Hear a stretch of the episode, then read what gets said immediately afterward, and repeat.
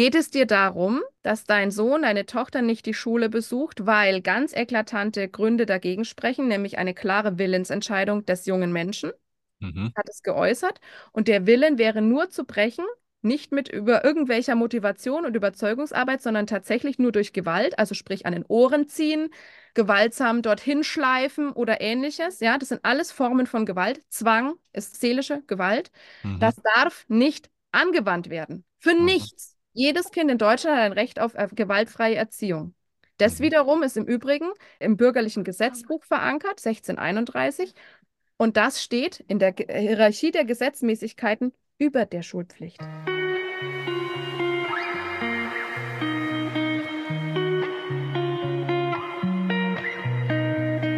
Hilfe, mein Kind will nicht in die Schule. Wenn das nicht nur heute oder morgen oder übermorgen passiert, sondern vielleicht ein ganz generelles Thema deines Kindes ist, dann ist diese Podcast-Folge für dich, für dein Kind, für deine ganze Familie mit Sicherheit ein Augenöffner und Gold wert. Denn es gibt eine Situation in Deutschland, die den wenigsten Menschen bekannt ist. Es gibt die Möglichkeit für selbstbestimmte Bildung in Deutschland. Und nicht nur die Möglichkeit, sondern es gibt auch das Recht auf selbstbestimmte Bildung in Deutschland. Das heißt, man kann Kinder nicht per Gewalt dazu verpflichten und zwingen, etwas zu tun, was sie nicht wollen. Und genau darum geht es ja auch im Die Kunst zu leben Podcast, zu dem ich dich ganz herzlich heute begrüße. Ähm, denn du weißt, im Die Kunst zu leben Podcast geht es ganz viel um das Thema Freiheit, Selbstbestimmtheit. Und das ist nicht nur ein Thema für Erwachsene, ähm, wo man sozusagen, wenn man erwachsen wird, dieses Recht hat, sondern dieses Recht haben wir von klein auf. Wir brauchen aber, wenn wir noch Kinder sind, Menschen, die sich für uns einsetzen, die dafür kämpfen. Und in diesem Podcast-Interview, das ich dir jetzt gleich präsentieren werde, habe ich eine Mama und eine wunderbare Frau zu Gast, Lisa Edelhäuser, die genau so ein Mensch ist, die für die Rechte von Kindern kämpft und Eltern einen Weg zeigt, wie selbstbestimmte Bildung für sie möglich wird, wenn das Kind tatsächlich starke, ja, einen starken Willen hat, einfach auch eine andere Art von Lernen, von Beschulung in Anführungszeichen zu erleben. Lisa ist selbst eine Mama von vier wunderbaren Kindern und lebt selbstbestimmte Bildung außerhalb des klassischen Schulsystems äh, seit einigen Jahren und hilft Hunderten von Familien in Deutschland, einen ähnlichen Weg zu gehen. Sie hilft den Menschen mit Aufklärung, was ist eigentlich wirklich das Thema dahinter, was ist, wenn ich als Elternteil zum Beispiel sage, naja, unabhängig von dem, was jetzt mein Kind will, ich finde das Schulsystem einfach eine Katastrophe. Ich will das nicht, dass mein Kind in die Schule geht. Da gibt es sehr viel Aufklärungsarbeit ähm, zu leisten. Das macht Lisa und in diesem Podcast-Interview, das du dir jetzt gleich äh, hoffentlich bis ganz zum Schluss anhören darfst, weil jeder Satz, den Lisa sagt, äh, sollte man sich wirklich auf der Zunge zergehen lassen. Dieses Podcast-Interview wird dir viele Augenöffner geben und viel Klarheit geben und vielleicht, vielleicht auch viel Inspiration geben, was es braucht, äh, um so einen Weg gehen zu können und was vielleicht auch manchmal der falsche Ansatz ist. Ähm, denn eins ist ganz klar, Lisa ist niemand, der das Schulsystem verteufelt, ähm, der gegen Schule ist, der sagt, man sollte Kinder nicht in die Schule schicken. Das ist alles Quatsch. Das wird sie alles ausführlich und eindrücklich äh, beschreiben. Ich selber habe ja keine Kinder, aber ich muss ganz ehrlich sagen, mir liegen Kinder sehr, sehr, sehr am Herzen. Und ich fand es unglaublich inspirierend, eins der energetischsten, inspirierendsten Gespräche, bei dem auch ich sehr viel gelernt habe, muss ich sagen. Und Lisas wunderbare Arbeit für die Kinder muss einfach in die Welt. Und ich hoffe, dass es dir und deinen, sorry, dir und deinen Kindern und auch den Kindern von vielen Menschen, die du kennst und die, ja, dieses Interview vielleicht auch weiterleiten möchtest. Ähm, dazu würde ich dich wirklich aufrufen und dich äh, darum bitten, ja, dass es euch ein Segen ist und euch zum Segen wird und vor allem den Kindern zum Segen wird. Also, jetzt viel Spaß bei dieser wunderbaren Folge im Die Kunst zu leben Podcast. Los geht's.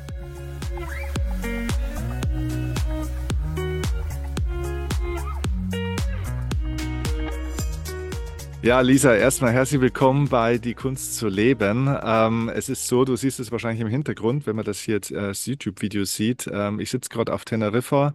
Ähm, wir leben das halbe, das halbe Jahr hier und ähm, es gibt ganz viele Leute, das ist vielleicht ein guter Einstieg jetzt mal so in unser Gespräch. Es gibt viele Leute, die dann auch mit mir sprechen und ähm, das auch bei Instagram und Co. immer wieder sehen und die sagen, ah Mensch, ja, das wäre schon schön, ne? Ihr habt ja Glück gehabt und du hast es gut und äh, das hätte ich auch gern. Aber das ist ja nicht so einfach. Und wenn ich sage, ja, warum eigentlich nicht? Du hast ja eigentlich vielleicht auch die finanziellen Möglichkeiten und so weiter. Ja, und dann kommt natürlich zum Beispiel oft das Beispiel, ja, gut, ich habe ja Kinder. Sage ich ja, und? Also Kinder fliegen auch und ähm, ich kenne viele Leute hier, die glücklich und gut mit Kindern leben, ja, aber es geht ja nicht so einfach, weil die müssen ja in die Schule. Ja, genau. Das So, ist der ausschlaggebende Punkt. Genau, und, und deswegen ist es super schön, dass wir heute mal mit dir sprechen können, dass du da bist, weil du bist selber Mama von vier Kindern Ja, und zwei davon sind selber im schulpflichtigen Alter sozusagen und genau. mit denen lebst du genau das vor, ähm, was du auch an viele Menschen jetzt, glaube ich, nicht nur in, ich, ich, wahrscheinlich in Deutschland, sage ich jetzt mal, weitergibst. Ja, hauptsächlich in Deutschland, manchmal auch darüber hinaus, genau. Genau, und zwar, dass es eben so eine, ähm, eine wirklich tatsächlich eine Möglichkeit gibt für selbstbestimmtes Lernen. Das Mhm. heißt, du bist, äh, das können wir, glaube ich, gleich vorausschicken, das ist von Anfang an auch wichtig, das ist auch dir sehr, sehr wichtig, hast du im Vorgespräch auch gesagt. Es geht nicht darum, ein Schulsystem oder ein System generell in Schutt und Asche zu reden Gar oder zu, hart zu kritisieren oder ähm, sonstige Dinge zu machen oder zu sagen, Schule braucht keiner und Schulpflicht gibt es nicht und so ein Quatsch, sondern äh, dass es eben, so habe ich verstanden zumindest, und da können wir heute mal drüber sprechen, dass es eben auch noch andere Möglichkeiten gibt, wenn ein, ein Kind sozusagen von sich aus, nicht unbedingt nur, was die Eltern wollen, glaube ich, ne, sondern wenn ein Kind von sich aus vielleicht einen anderen Wunsch hat oder vielleicht auch was anderes braucht. Andere, genau, andere Bedürfnisse einfach hat. Richtig. Genau, Ka kannst du uns da mal äh, mit reinnehmen? Wie bist du auf diesen Weg gekommen, dass es in Deutschland tatsächlich auch möglich ist, was keiner oder ganz wenige, dank deiner Arbeit jetzt immer mehr, aber immer noch ganz, ganz wenige wissen, dass man nicht unbedingt Kinder in eine Schule klassisch schicken muss? Wie, wie ist es Ja. dazu gekommen? Ja, das ist eine total interessante Frage, weil im Grunde nach basiert es ja darauf, ähm, die, die Frage, dass wir es schicken müssen, das ist ja schon mal ganz interessant. Sind wir mitten im Thema. Ähm, wir kamen dazu, unsere Tochter, unsere große Tochter, die wird jetzt bald zehn, hat mit dem zarten Alter von drei Jahren zu uns gesagt, sie will nicht in die Schule. Und dann war ich wie vor den Kopf geschlagen und habe gesagt, ja, man will mit drei Jahren auch Feuerwehrmann werden und man will zum Mond fliegen und da kann man sich schon vieles mal so wünschen, ja. Mhm. Und habe das tatsächlich erstmal ganz ehrlich nicht ernst genommen. Ja, Mhm. ich habe es wahrgenommen, aber nicht ernst genommen. Mhm. Und das hat sie immer wieder gesagt. Und dann sagte ich, ja, also okay, ne, man kann schon Kritik an dem Schulsystem haben. Ha- War aber bei uns zu dem Zeitpunkt noch überhaupt kein Thema. Ja, also wir haben nicht mit uns mit Schule befasst, weil es war ja noch drei Jahre hin. Und ähm, es war kein Thema bei uns. Es war auch nicht familiär ein Thema, dass da irgendwie ältere, ja, Geschwister oder Cousin, Cousine gab es nicht, ja, wo irgendjemand mal vielleicht negativ darüber gesprochen hätte. Das ist nämlich schnell der Rückschluss. Und auch wir haben darüber nicht gesprochen als Eltern, weil es für uns einfach noch unrelevant war. Mhm. Sie blieb aber dabei und sagte das immer wieder. So. Und zu dem Zeitpunkt waren wir gerade ein Jahr in Schweden, ähm, in Elternzeit für unseren Sohn, der da geboren ist. Und als wir zurückkamen, hat sie hier einen Kindergarten besucht. Und auch da war es schon, haben wir gemerkt, dass sie halt einfach nicht in diese Gruppe so reinpasst, wie das vielleicht erwartet würde, dass fünf Tage für sie zu viel sind, dass sie dann ganz schnell einfach reizüberflutet ist. Waren dann tatsächlich damals auch schon mal das abzuklären, ob denn irgendwas nicht in Ordnung ist, also einfach aus medizinischer Sicht. Mhm. Und ähm, wurde uns gesagt, nee, es ist alles in Ordnung, es ist gut, wenn Sie darauf reagieren können. Und dann war für uns klar, es steht außer Frage, dass wir das nicht wahrnehmen, was sie braucht, sondern wir müssen uns tatsächlich, und da sind wir wieder bei diesem müssen, müssen uns tatsächlich danach richten, was sie braucht, weil sie ansonsten halt daran kaputt geht. Mhm. Dann kam natürlich dieses Thema Schule im Kindergarten auch auf als logische Konsequenz. Und auch da ging es dann immer, ja, aber die müssen ja in die Schule gehen. Und dann habe ich da Mhm. gesagt, Achtung, ich würde dieses müssen mal vorsichtig in Frage stellen, weil wir gerade an dem Punkt sind, wo ich mich frage, also was wir müssen, nein, was wir dürfen, was wir sollten, ist lernen, Bildung zu bekommen. Ja, auf jeden Fall, das ist absolut notwendig, ja. Und jeder Mensch hat ein Recht auf Bildung. Die Mhm. Frage ist, findet das automatisch und absolut ausschließlich nur in der Schule statt? Und damit Mhm. haben wir uns dann angefangen auseinanderzusetzen und sind auf Menschen getroffen, die ihre Kinder zu Hause unterrichten, die Mhm. ähm, die ganze Welt bereisen und ihre Kinder dabei haben und die gar nicht unterrichten. Und für mich ist erstmal ein ganzes Kartenhaus an Glaubenssätzen zusammengebrochen und ich dachte so, okay, krass, ich habe heute noch Gänsehaut, wenn ich davon erzähle, obwohl das jetzt fast sieben Jahre her ist. Und ähm, wir haben dann einfach angefangen, Fragen zu stellen und haben gefragt, wie leben diese Menschen? Wie funktioniert Bildung denn in anderen Ländern? Wenn wir Mhm. einfach mal nur über den Tellerrand Deutschland hinaus gucken, wie funktioniert es denn? Wie funktioniert Lernen denn generell? Also wenn wir einfach uns mal diese Hirnstruktur eines Menschen angucken, wie funktioniert Lernen denn? Ja, und Mhm. dann haben wir angefangen, uns damit auseinanderzusetzen. Und ich weiß nicht, wie viele etliche Stunden ich zugebracht habe, da in Büchern zu lesen und Studien und mich mit Menschen ausgetauscht habe, weil ich es einfach wissen wollte. Mhm. Und dann haben wir festgestellt, okay, wir müssen tatsächlich, es ist unsere Pflicht als Eltern, das Wohlergehen unserer Tochter wahrzunehmen. Und wenn sie sagt, sie will nicht, dann hat sie irgendeinen Grund dafür. Sie spürt hier irgendwas, was wir vielleicht noch gar nicht sehen können. Und dann müssen wir gucken, wie wir ansonsten ihr Recht auf Bildung wahren können, ja, wie sie sonst lernen kann, wenn nicht in der Schule. Mhm. Und ähm, wir haben dann, wir haben nie das verboten, ja. Die, äh, der Kindergarten hatte gefragt beispielsweise, ob äh, sie den Vorschulunterricht mitmachen darf. Und wir haben gesagt, natürlich darf sie das machen. Wir verbieten Mhm. das ja nicht, ja. Darum Mhm. geht es mir nämlich auch gar nicht. Und das hat sie dann gemacht, mal mehr und mal weniger. Und die Sachen, die sie mit nach Hause bekommen hat, haben wir uns zusammen angeguckt und ich habe mich mit hingesetzt und habe gesagt, lass uns das mal zusammen machen. So die ersten Schwungübungen und Sachen zuordnen und so. Und sie sagte, nee, das mache ich jetzt nicht. Und dann sage ich, warum denn? Ich habe jetzt da keinen Spaß dran. Und sage ich, okay, dann setzen wir uns später dran. Und die ersten Male wurde dann aus später auch noch später und irgendwann wurde aus dem später aber auch nie. Mhm. Und ähm, dann habe ich gemerkt, okay, hm, ich habe natürlich dann schon auch e- ehrlich kritisch drauf geguckt, muss sie das nicht können, weil Schreiben Mhm. ist wichtig, Lesen ist wichtig. Wenn das hier die, gerade die Voraussetzungen sind, äh, unterbinde ich dann einen wichtigen Lernprozess, wenn ich jetzt nicht da dran bleibe. Ja, Mhm. Dann habe ich natürlich das Ganze beobachtet, habe mit dem Kindergarten gesprochen. Wie ist denn ansonsten auch so die Entwicklung? Wir waren bei der Psychomotorik, haben geguckt, wie ist denn die Entwicklung? Wie, wie ist sie denn auf dem Stand? Und überall haben wir die Bestätigung bekommen, gar kein Grund zur Sorge, es ist alles gut, es ist alles gut, ihr dürft vertrauen. Mhm. Aha, okay, wir dürfen vertrauen, gut. Das war, es war total wichtig für uns Eltern, das auch nochmal von außen zu hören, weil das war mein Bauchgefühl die ganze Zeit, aber man, man zweifelt ja dann auch sehr an sich. Mhm. Und dann haben wir das Ganze beobachtet. Was macht sie denn sonst im Alltag? Was tut sie denn? Ja, sie hat unglaublich viel gemalt und sie hat ähm, gesagt, dass sie schreibt. Wie, sch wie schreiben Kinder mit vier, fünf Jahren, wenn sie noch keine Buchstaben schreiben? Sie schreiben, ja, sie machen Kringel, ja. Also Mhm. für alle, die den Podcast hören, ja, ich mache eine kreisende Bewegung. Also sie, sie fangen an, Schlangenlinien zu zeichnen. Ja, das Ja. nennen sie Schreiben. Und Ja. das ist unglaublich wichtig, wenn wir wissen, wie entwickelt sich Schrift. Das ist der erste Schritt dahin. Und da brauchen wir keine Vorgabe dafür. Und es braucht niemand, der von außen sagt, du musst das jetzt mal machen in dem Blatt und in der Größe, wie ich dir das sage, sondern wichtig ist zu beobachten, tut das Kind das von sich aus denn schon oder bräuchte es eventuell Förderung? Ja. Mhm. Und das ist ja wahnsinnig wichtig. Und wir haben beobachtet und haben gesehen, okay, unser Vertrauen reicht. Es reicht Mhm. zu vertrauen, sie hat es. Ich habe dann Vorschulbücher besorgt. Ich habe oh, mich im Internet durchgelesen, Homeschooling-Sachen, weil es gibt einfach wahnsinnig viele Länder, beinahe alle auf der Welt übrigens, in denen Homeschooling erlaubt ist. Und am Anfang dachte ich, okay, krass, wenn die nicht in die Schule geht, dann muss ich das jetzt übernehmen. Und ich war vor einem Berg voll Arbeit und habe mir gedacht, boah, das ist echt eine Herausforderung. Aber wenn es notwendig ist, damit es ihr gut geht, wäre ich bereit, das zu tun. Mhm. So, dann habe ich dieses ganze Material besorgt und dann habe ich das beobachtet, wie sie damit umgeht und habe gesehen, es interessiert sie nicht die Bohne. Wir haben heute noch die Vorschulhefte da liegen, unbenutzt, weil sie Mhm. wollte nicht, dass ihr jemand vorgibt, was sie zu tun hat. Mhm.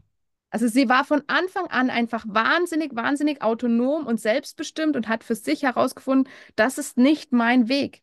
Und es ist für uns Eltern erstmal eine riesen Challenge. Und deswegen verstehe ich alle Eltern, die damit ähm, sie, ein ähnlich autonomes Kind zu Hause haben. Die Mhm. werden es verstehen, die werden sich jetzt angesprochen fühlen, weil es ist so krass für unsere Glaubenssätze, weil wir denken nämlich, wir müssen dem Kind doch was beibringen. Es muss doch lesen, schreiben und rechnen lernen.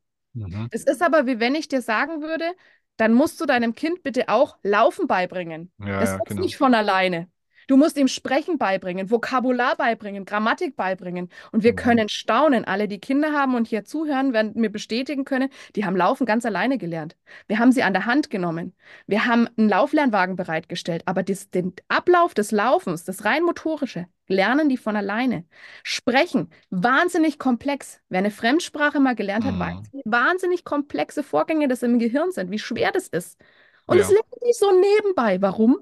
Aus Freude, weil sie dabei sein wollen, weil sie sich verstanden fühlen wollen, weil sie kommunizieren wollen. Sie möchten sich mitteilen können. Ja, Ja, wir hatten hier auch schon, äh, den kennst du bestimmt auch ganz gut, äh, den lieben André Stern auch schon mal äh, zu ja, Gast im Interview. Der sagt das ja genau auch. Ne? Der sagt, äh, ja. Kinder äh, spielen lassen und äh, er sagt, das, spielen, Schwierig das. Schwierigste, was ein Gehirn lernen kann, ist die Muttersprache sozusagen, weil du praktisch wirklich bei Wahnsinn. Null startest Richtig, und richtig. alles andere entsteht, äh, sagt, er, er sagt auch, es entsteht sozusagen von selbst, aber nicht alleine im Sinne von ohne Genau. einen zweiten Menschen. Das ist, glaube ich, Ja, der genau. entscheidende Punkt. Es Ja, braucht jemand, der sich, genau, der, also eine Beziehung, so eine Bindungsperson sozusagen, ne? Richtig. Mhm. absolut. Wir brauchen, wir brauchen Bindungen. Und das ist ja auch das, was die Neurologie bestätigt. Das ist das, was die Bindungsforschung seit 50 Jahren bestätigen kann. Wir haben Studien dazu, wo ganz klar geht, Bindung geht vor Bildung. Das ist Mhm. essentiell notwendig. Ansonsten funktioniert das Ganze ja gar nicht. Mhm. wir können nicht anders lernen. Das ist ein Grundbedürfnis. Und es ist eben Mhm. auch ein Grundbedürfnis zu lernen. Deswegen wollen junge Menschen auch lernen. Die setzen sie sich nicht hin und von sich aus und sagen, ich mache das nicht. Ich lerne jetzt nicht lesen und schreiben. Sie lehnen Mhm. es dann ab, wenn sie dazu gezwungen werden. Ja, Mhm. Mhm. weil es vielleicht nicht der Zeitpunkt ist, weil es nicht ihrem Interesse entspricht, weil das Vorgegebene sie ankotzt. Entschuldigung, dass ich so deutlich werde, aber es Ja, ist ja. so. Und dann, dann entsteht da, dann entsteht da eine Abneigung, beispielsweise dem Lesen gegenüber. Können wir Mhm. ganz oft beobachten. Eine Abneigung dem Schreiben gegenüber. Mhm. Bei Aber dem geht voraus oft auch eine Ablehnung der Lehrperson vielleicht oder einem bestimmten auch. Modus gegenüber, ne? Oder dem, oder dem, dem Thema gegenüber oder so, Mhm. ja. Mhm. Ich Mhm. kann jetzt nicht sagen, irgendwie, ähm, wenn unser Sohn anfängt jetzt zu lesen, dann kann ich dem jetzt nicht eine Pferdegeschichte hinlegen, weil dann wird er einfach keine Lust drauf haben. Er hat Mhm. keine Lust, es zu lesen, weil es ihn nicht interessiert.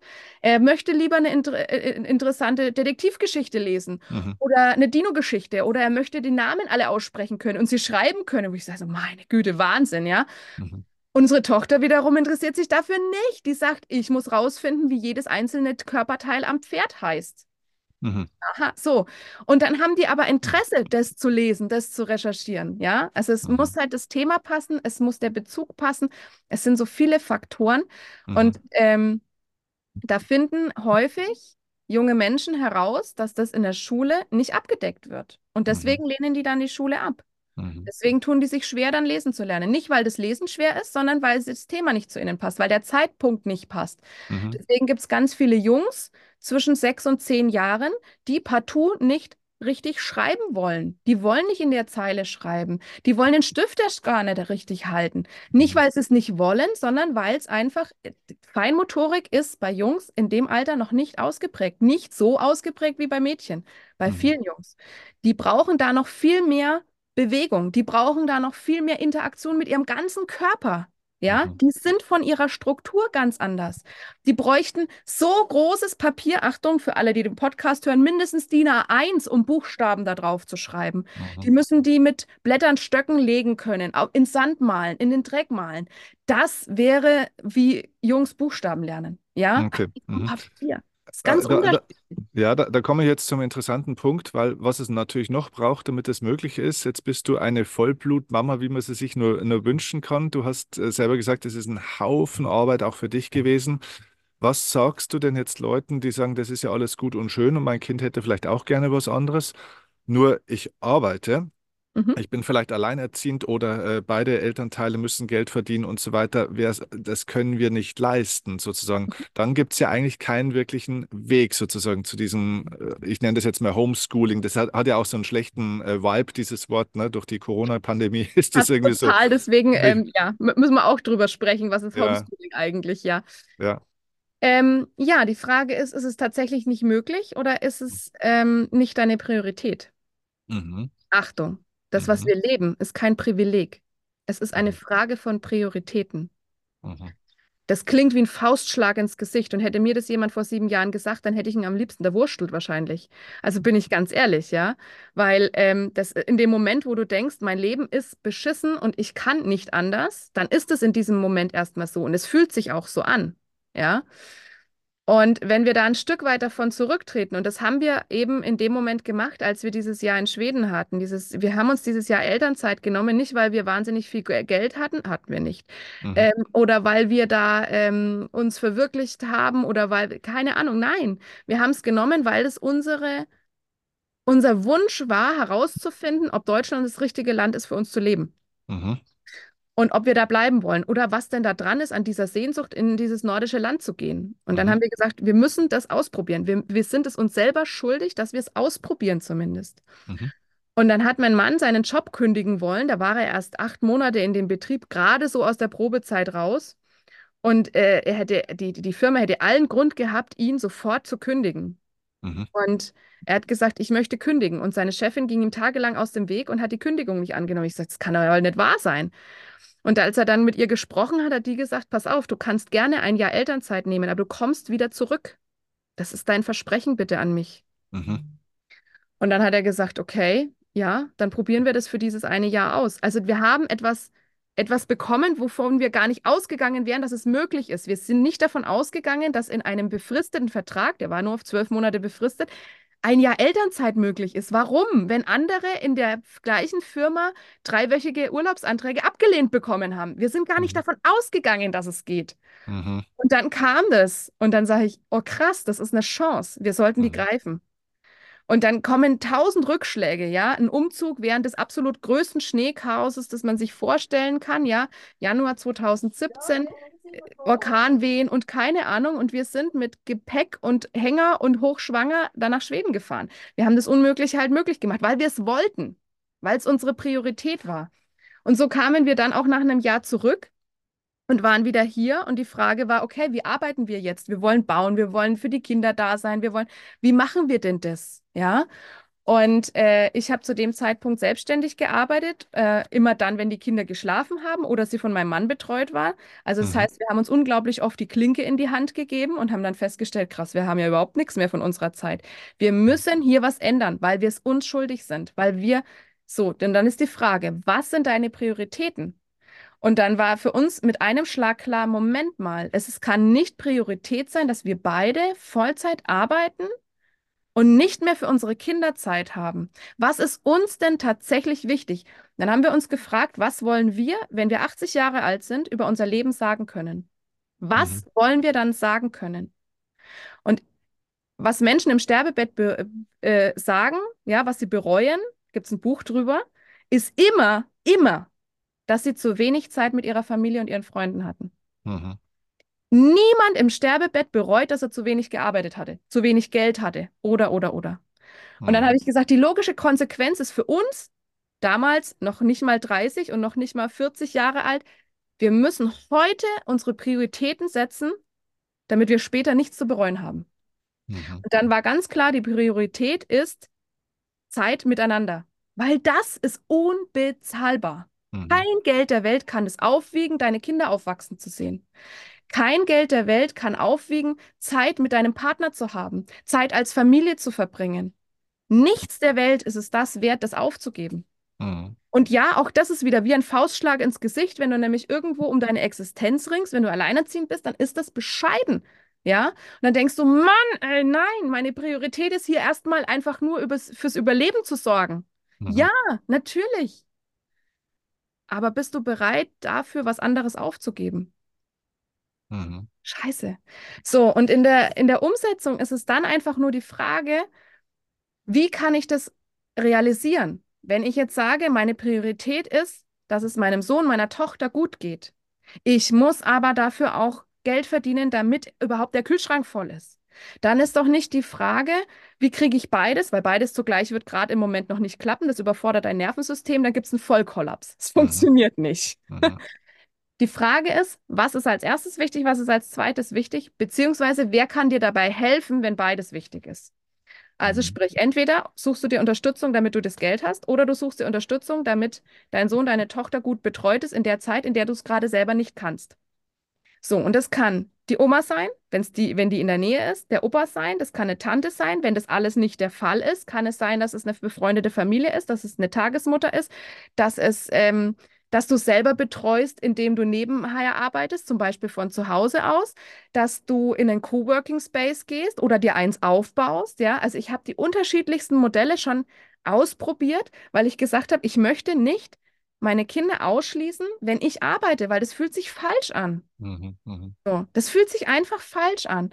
Also arbeite ich manchmal, wenn ich bei einer Freundin zu Besuch bin und sie sitzt am Laptop und ich sitze am Laptop und unsere Kinder spielen und wir haben sie im Ohr und im Blick. Sie können jederzeit kommen und können es Mhm. einrichten. So. Mhm, Ich mhm. bin in Mama-Cafés gegangen, um zu gucken, geht es denn, wenn ich dort, fühlen sich die Kinder dann wohl, ja, es, funktioniert es?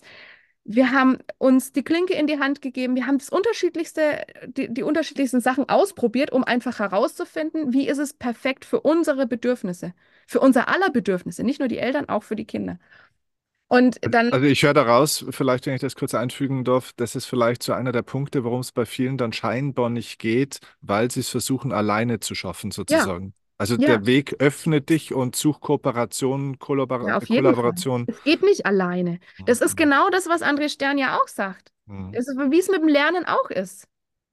Ja. Das funktioniert von sich aus, aber nicht alleine. Und Mhm. das ist auch sowas. Dieser Weg funktioniert von sich aus, selbstbestimmt, frei, aber nicht alleine, nicht einsam. Mhm. Das geht Ja. nicht. Ne? Wir sind, wir sind, wir, wir Menschen sind auf Interaktion angewiesen. Mhm. Es geht gar nicht anders. Und es Und nach auch dem Jahr. Schweden seid ihr dann wieder zurückgekommen nach Deutschland, wie ich sehe, Richtig, oder? richtig. Einen Mhm. Augenblick. Lena, brauchst du was? Holst du die Lotta? Und Annika. Und Annika? Und dann geht's weiter für uns. Genau. Einmal Puppe und Pferd. So. Ähm, War, war, war's das, war's das wert, das Jahr nach Schweden zu gehen und dann trotzdem, und, und also das nur so eine kleine Nebenfrage sozusagen, das ist jetzt nicht unser Thema, aber äh, war es das Jahr Schweden, das mal auszuprobieren, diesen Traum oder diese Idee äh, wert und warum seid ihr wieder zurückgekommen dann auch nach Deutschland und lebt hier jetzt? Von, von welchem Standpunkt aus wollen wir das bewerten, ob es das wert war? Von dem Standpunkt des finanziellen aus? Nein. Ja, sowohl als auch, ne? Also, Von okay. dem, von dem Standpunkt des, ähm, der Persönlichkeitsentwicklung? Absolut. Mhm. Absolut. Durch nichts zu ersetzen. Wir können keine Sachen lernen, erfahren, wie sie sind, wenn wir sie nicht ausprobieren. Mhm. Mhm. Und wir hätten uns das nie verziehen, wenn wir es nicht probiert hätten. Und es Mhm. war ein enormes Wachstum, weil wir hatten im Grunde nach das, was, wovon viele Menschen träumen. Wir haben uns dieses, dieses Haus gemietet in der Nähe vom Vänernsee, also der größte See in Schweden, äh, Mhm. war ein Teil von dem ehemaligen Gutshof, war wunderschön gelegen unter ganz alten Eichen, ein großer Garten dabei. Ne? Man, man hat eine Schaukel für die Kinder im Garten gebaut, so wie man sich's vorstellt, so ein kleines Bullabü. Mhm. Und trotzdem haben wir festgestellt, krass, wir sind hier unglücklich. Warum?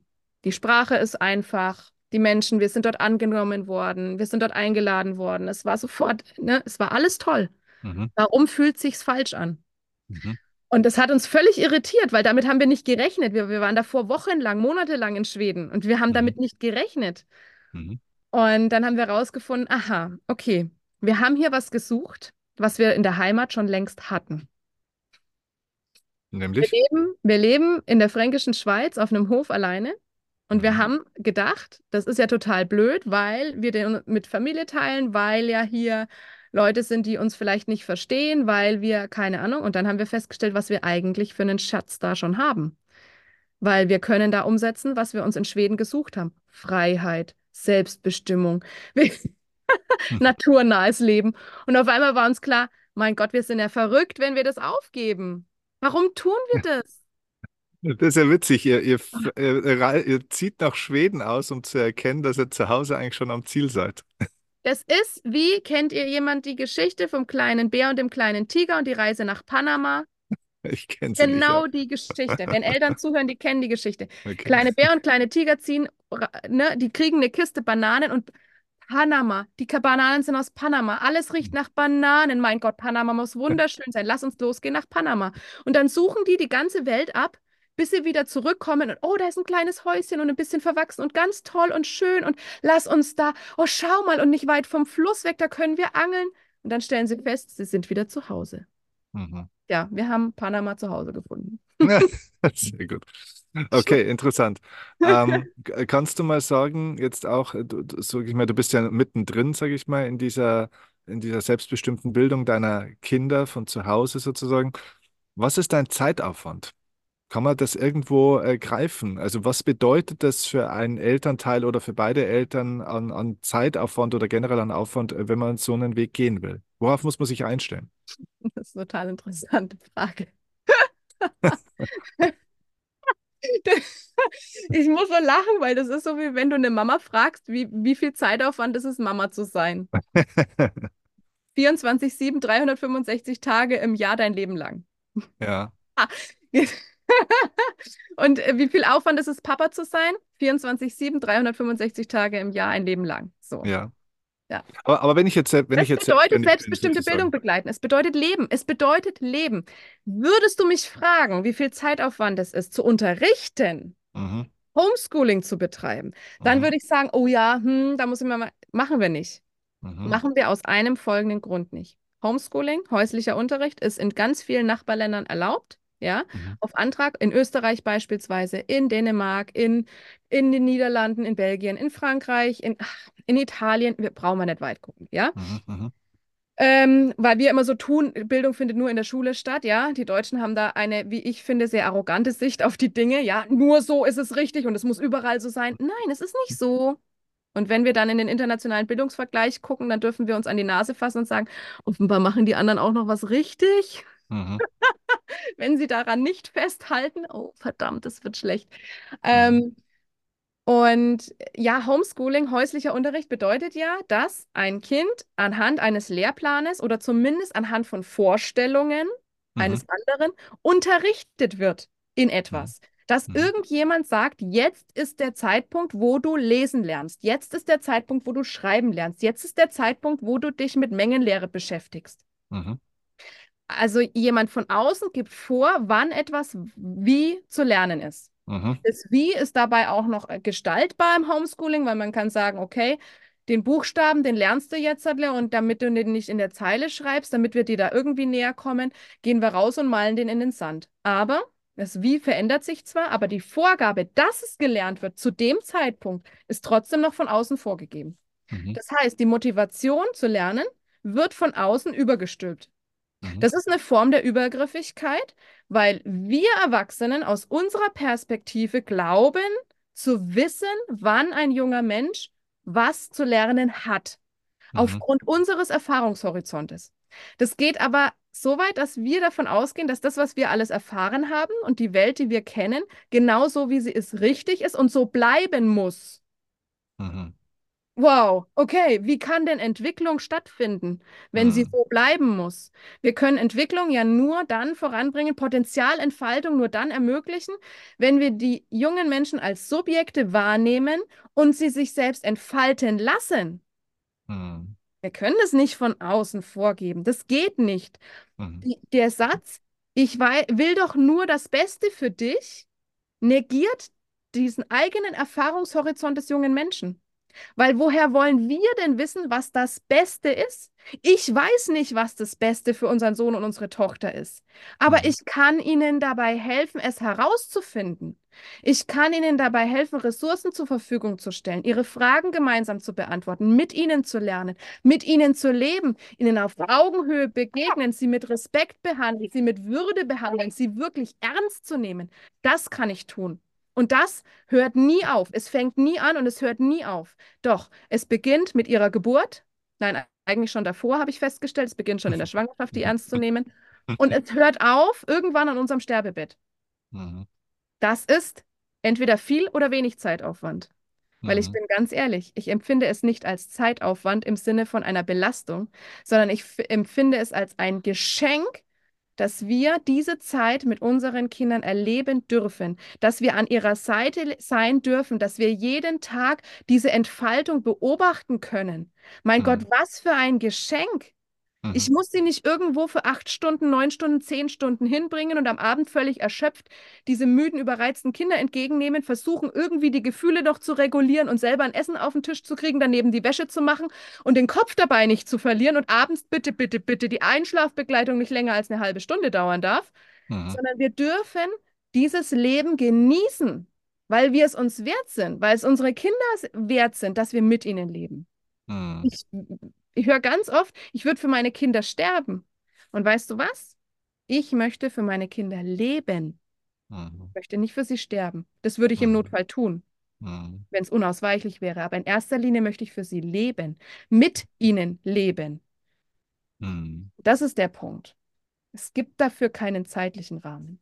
Verstehe. Ähm, du bist vorhin gerade auch auf dieses Homeschooling-Thema ja eingegangen oder zuerst habe ich auch in den Raum geworfen, weil das jetzt so äh, sehr, sehr strapaziertes Wort ist durch die ganze Mhm. Corona-Zeit. Du sagst, Homeschooling in Deutschland äh, gibt es so in der Form praktisch jetzt klassisch nicht sozusagen. Also kannst du das vielleicht noch mal ein bisschen Licht ins Dunkel bringen? Äh, also es gibt ja eine Schulpflicht in Deutschland, die gibt es ja klassisch jetzt Ja, mal. die gibt. Was gibt es und was gibt es nicht sozusagen? Also wo ist der Spielraum oder der, der, der, der Graubereich, in den du sozusagen jetzt reingestoßen bist? Mhm. Also die Schulpflicht in Deutschland, mag ich da schon mal zerpflücken, das Wort, ja, oder den Satz. Die Schulpflicht in Deutschland gibt es nicht, denn es Mhm. gibt, äh, wir haben ein Grundgesetz, ja, Mhm. und da ist eine Aufsicht über das Schulwesen verankert, in Paragraph 7, Mhm. ja. Der Staat hat die Aufsicht über das gesamte Schulwesen und das ist ja erstmal überhaupt gar kein Thema. Das Mhm. heißt aber noch lange nicht, dass ein jeder Mensch dazu verpflichtet ist, eine Schule zu besuchen. Das lässt sich daraus noch nicht ableiten. Das Mhm. wird häufig so gedeutet, ja, man könnte es aber Mhm. genauso gut ja auch anders deuten, weil es ist da nicht im Satz enthalten. So, Mhm. Schule, Bildung ist Ländersache. Das heißt, wir haben 16 Bundesländer in Deutschland. Jedes einzelne Bundesland hat ein eigenes Schulgesetz. Das Ganze Mhm. macht schon mal kompliziert. Ja, wir Mhm. können also nicht von der Schulpflicht sprechen, sondern nur von der bayerischen Schulpflicht, der hessischen Schulpflicht, der brandenburgischen Schulpflicht und so weiter. Weil überall ist Schulpflicht ein wenig anders. Und das Mhm. kann fatale Auswirkungen für die Schülerinnen und Schüler haben. Weil da ist mal das Einschulungsdatum um einen Monat oder zwei anders oder es gibt einen Korridor oder nicht für die Einschulung und das ist schon mal wirklich sehr, sehr einschneidend für Mhm. junge Menschen. Ja? Mhm. Dann gibt es eine unterschiedliche Länge der Schulpflicht. Ja, wer in sein, sein Bundesland nur kennt und dort zur Schule gegangen ist, geht davon aus, so ist es überall. Das muss es aber nicht zwangsläufig. Ja? Mhm. Während in Nordrhein-Westfalen die Schulpflicht bis 18 Jahre ist, ist sie in Bayern neun Vollzeitschuljahre plus die Sekundarschulpflicht in der Berufsschule, die auf ein Vollzeitschuljahr gekürzt werden kann. Jetzt, wenn ich in der 10. Klasse erst 16 bin, habe ich damit meine Vollzeitschulpflicht erfüllt. Mhm. So, passiert, ja? Mhm. So Mhm. sind die Unterschiede. Das sind Nuancen manchmal, aber die Mhm. können für einen Einzelnen entscheidend sein. Mhm. Dann müssen wir gucken, für wen ist die Schulpflicht? Also, was, wer wird hier verpflichtet? Verpflichtet mit der Schulpflicht werden in allererster Linie die Eltern, nämlich dafür Sorge zu tragen, dass der Nachwuchs die Schule besucht. Mhm. Also es ist nicht die Verpflichtung für den jungen Menschen, dass er dorthin geht, sondern die für die Eltern, dass sie dafür Sorge tragen, dorthin zu gehen. Mit 14 Jahren ändert sich das. Mit 14 Jahren bist du selber verpflichtet, das äh, einzuhalten.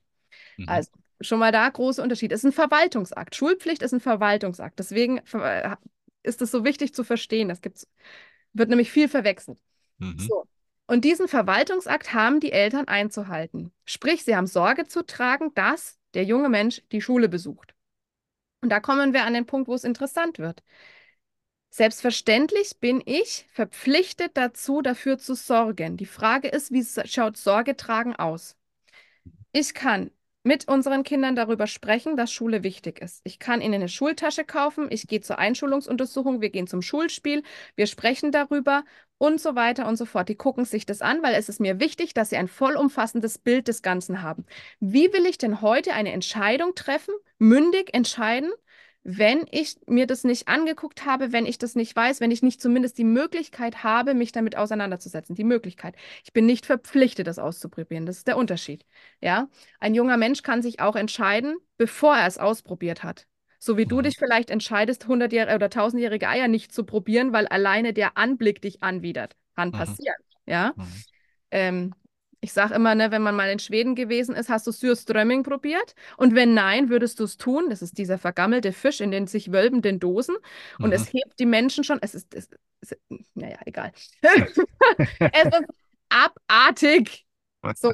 Und das lehnen Menschen ab, ohne es probiert zu haben. Mhm. Ja, weil allein der Geruch, der Anblick und so weiter sie anwidert. Und genauso lehnen junge Menschen eben auch mal die Schule ab, ohne sie ausprobiert zu haben. Und das ist ihr gutes Recht. Es ist Mhm. ihr gutes Recht. So wie wir dieses Recht nämlich auch haben. Wir sind vor dem Gesetz nämlich erstmal alle gleich.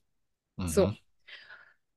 Und da fängt der Punkt an. Die Eltern müssen also Sorge tragen, dass das Kind in die Schule geht. Ja, das ist richtig. Wir müssen erstmal potenziell alles dafür tun. Jetzt Mhm. ist es ein Problem, wenn das Kind nämlich dann nicht in die Schule geht, dann ist aus verwaltungstechnischer Sicht der ein, eine Schulpflichtsverletzung eingetreten. Weil, ob die Eltern Sorge getragen haben oder nicht, entscheidet nämlich der Schulbesuch, also die Anwesenheit des jungen Menschen im Schulgebäude. Mhm. Und da wird unterschiedlich verfahren. Es gibt ein paar Bundesländer, in denen ist es eine Straftat. In den allermeisten Bundesländern in Deutschland ist es eine Ordnungswidrigkeit. Wird also ähnlich geahndet wie, äh, wie Falschparken mit dem Bußgeldkatalog. Ja, Mhm. das Mhm. ist wichtig zu wissen. So, die Frage ist, bin ich denn dann ein Schwerverbrecher, wenn mein Kind nicht in die Schule geht? Die Mhm. Frage ist, geht es nicht, weil du es nicht willst, dann bist du ein Verbrecher. Ja. Mhm. Weil du ja dann tatsächlich nicht Sorge tragen willst. Das ist eine Willensentscheidung. Geht es dir darum, dass dein Sohn, deine Tochter nicht die Schule besucht, weil ganz eklatante Gründe dagegen sprechen, nämlich eine klare Willensentscheidung des jungen Menschen, Mhm. hat es geäußert, und der Willen wäre nur zu brechen, nicht mit über irgendwelcher Motivation und Überzeugungsarbeit, sondern tatsächlich nur durch Gewalt, also sprich an den Ohren ziehen, ähm, gewaltsam dorthin schleifen oder ähnliches. Ja, das sind alles Formen von Gewalt. Zwang ist Gewalt, ja, seelische Gewalt. Mhm. Das darf nicht angewandt werden. Für Mhm. nichts. Mhm. Jedes Kind in Deutschland hat ein Recht auf äh, gewaltfreie Erziehung. Das Mhm. wiederum ist im Übrigen im, Bundesges äh, im bürgerlichen Gesetzbuch verankert, 1631. Und das steht in der Ge- Hierarchie der Gesetzmäßigkeiten über der Schulpflicht. Mhm. So, das heißt, die Eltern dürfen keine Gewalt anwenden, um ein gewisses erzieherisches Ziel zu erreichen. Und wenn dieses erzieherische Ziel bedeutet, in die Schule zu gehen, auch dann dürfen sie keine Gewalt erreichen. Wenn dieses Sorgetragen für den Schulbesuch nur zu erreichen ist durch den Einsatz von Gewalt, würden sie sich strafbar machen. Was Das ja auch heißt, äh, äh, dass zum Beispiel die, der Glaubenssatz oder das Horrorszenario, da kommt dann die Polizei und nimmt mein Kind mit und bringt es in die Schule, eigentlich ein Quatsch ist. Dieses Horrorszenario ist nachvollziehbar Ja, und es ist dann real, wenn tatsächlich das von den Eltern ausgeht. Wenn die Eltern ja, ja, sagen, genau. du darfst Mhm. nicht in die Schule gehen. Wenn die Genau. Eltern sagen, der Staat ist scheiße, der Staat ist sowieso nur ein Konstrukt, der Staat ist eine Firma, ähm, die machen irgendeinen Quatsch, das ist nur eine Ja. Zu Mhm. Hause lernst du viel besser. Wenn, wenn das eintritt, dann schreitet und zu Recht die Polizei ein. Mhm. Definitiv. Dann ist es dieses Horrorszenario, und das gibt es auch, ja, dann Mhm. zu Recht. Richtig. Aber Es wenn es vom Kind selber ausgeht, es dann ist kann es was sein, anderes.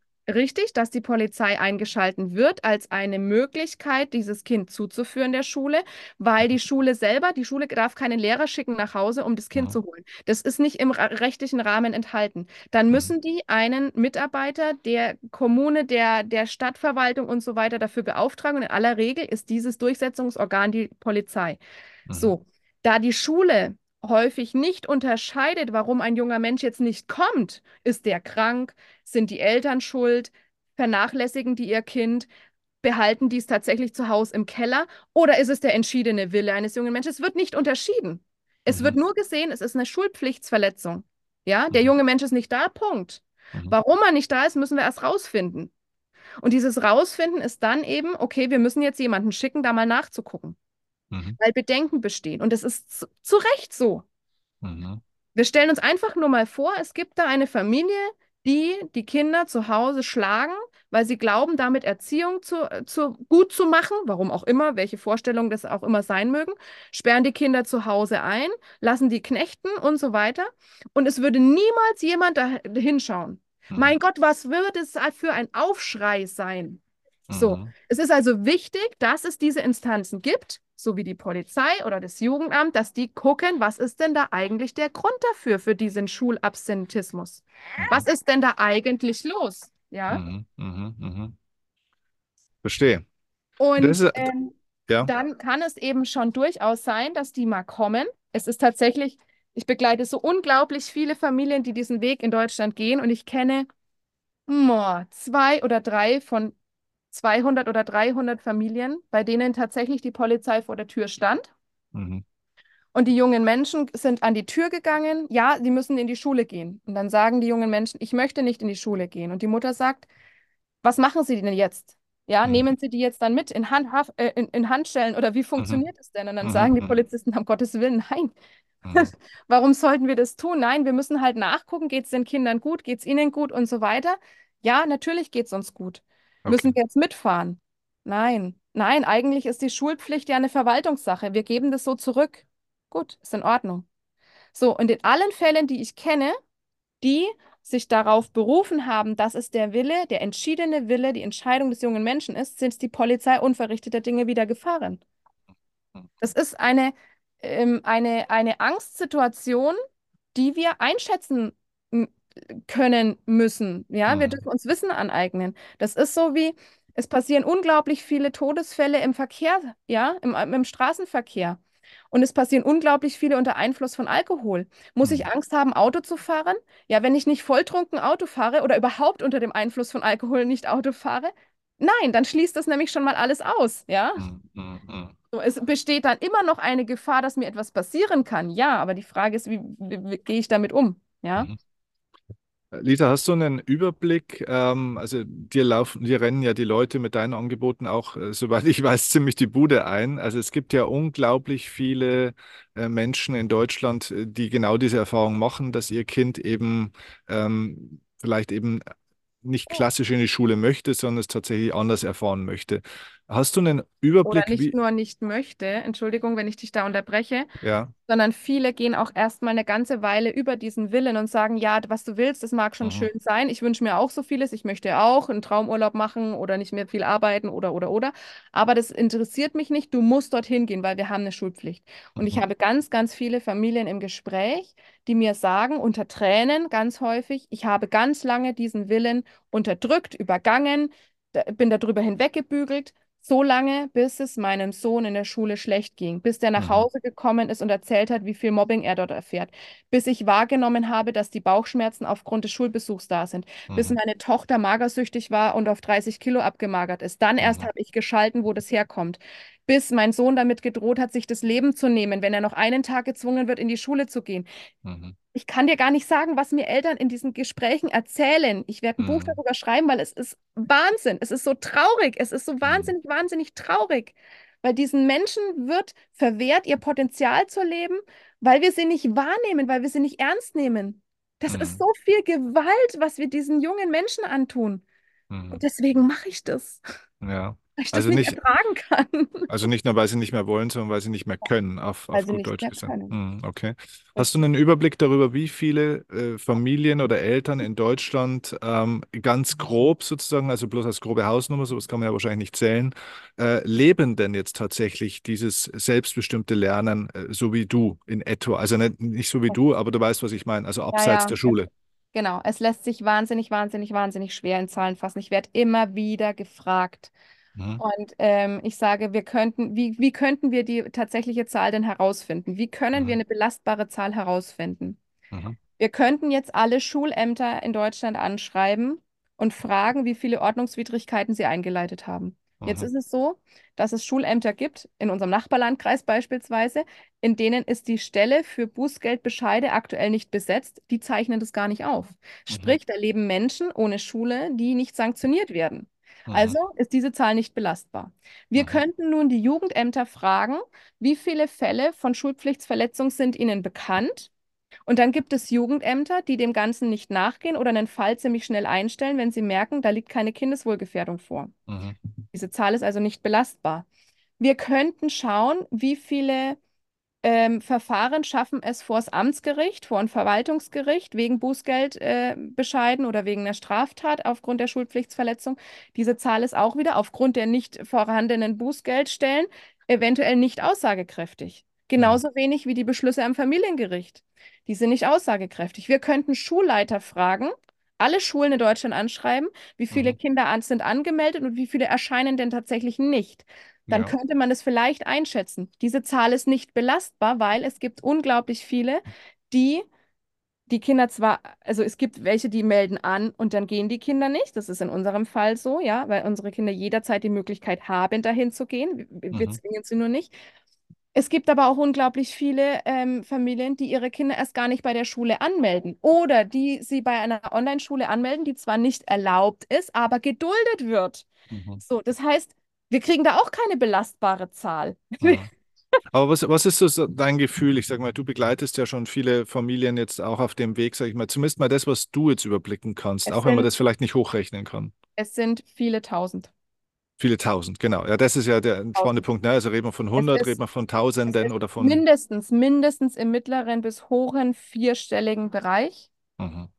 Wow, Ja, das ist ziemlich viel, ne? junge Menschen, die, Mhm. ja. Und ich möchte mir nicht ausmalen, wie viele junge Menschen es wären, Mhm. würden die Eltern nicht mehr aus lauter Angst sie zwingen. Mhm. Oder wären die Informationen auch da, die du jetzt hier schon ja, mal angeteasert ja, hast, ne? Mhm. weil Ist ja ein Bildungsmangel auch, dass, dass das so ist ein geht, ne? Bildungsmangel, ja, und Bildung ist natürlich eine Hohlschuld, ne? Also Mhm. von dem her, ja, ich kann mich, ich kann mich hinsetzen und Entschuldigung, das ist wieder so eine Watschen ins Gesicht. Ja, also, Entschuldigung, wenn ich da so deutlich werde. Ich kann, ich sage das den Eltern in der Beratung etwas schonender, weil sie sonst gleich auflegen.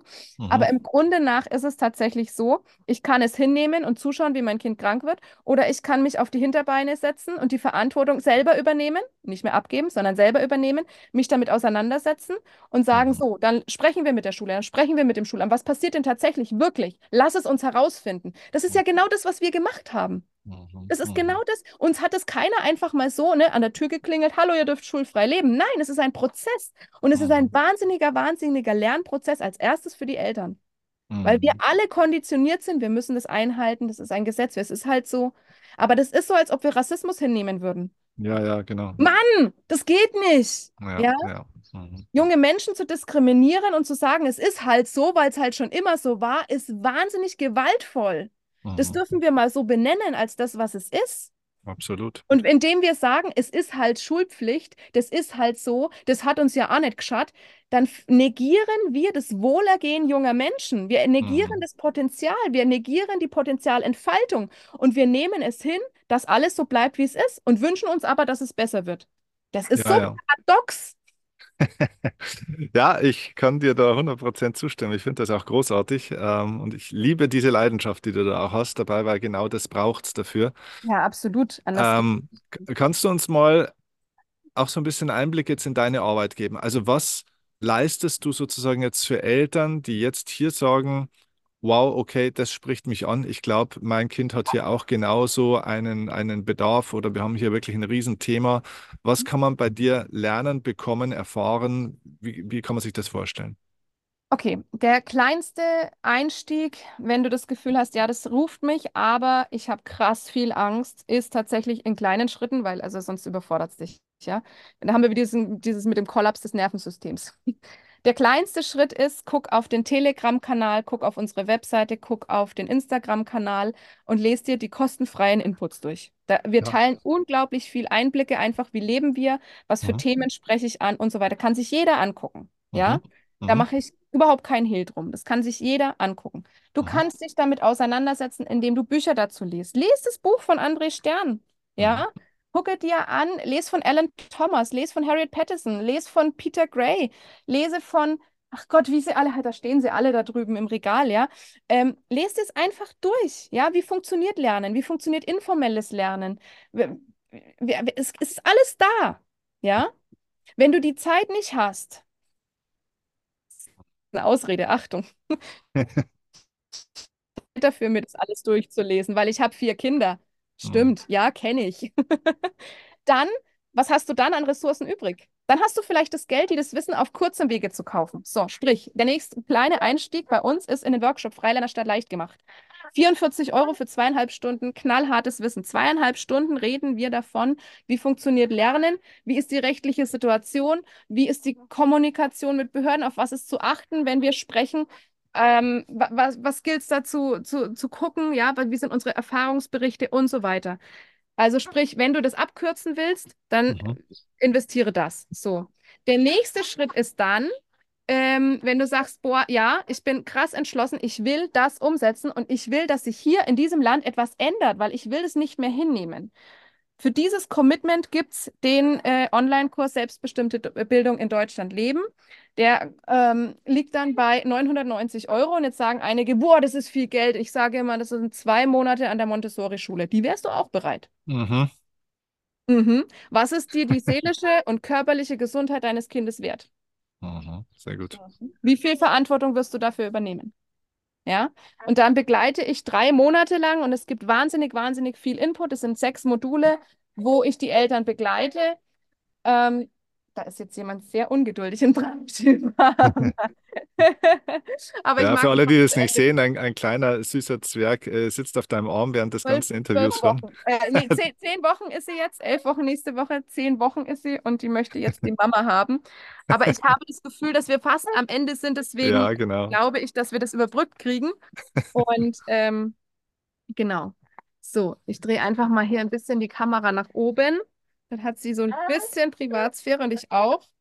So, und Genau, in diesem Kurs geht es darum, wirklich zu gucken, wo kommen diese Glaubenssätze denn auch her. So ein Kind muss mhm. lernen, wie können wir eine Lärmumgebung schaffen, wie können wir das stemmen, wenn wir vermeintlich keine Möglichkeit haben, weil alleinerziehend und arbeitstätig und so weiter.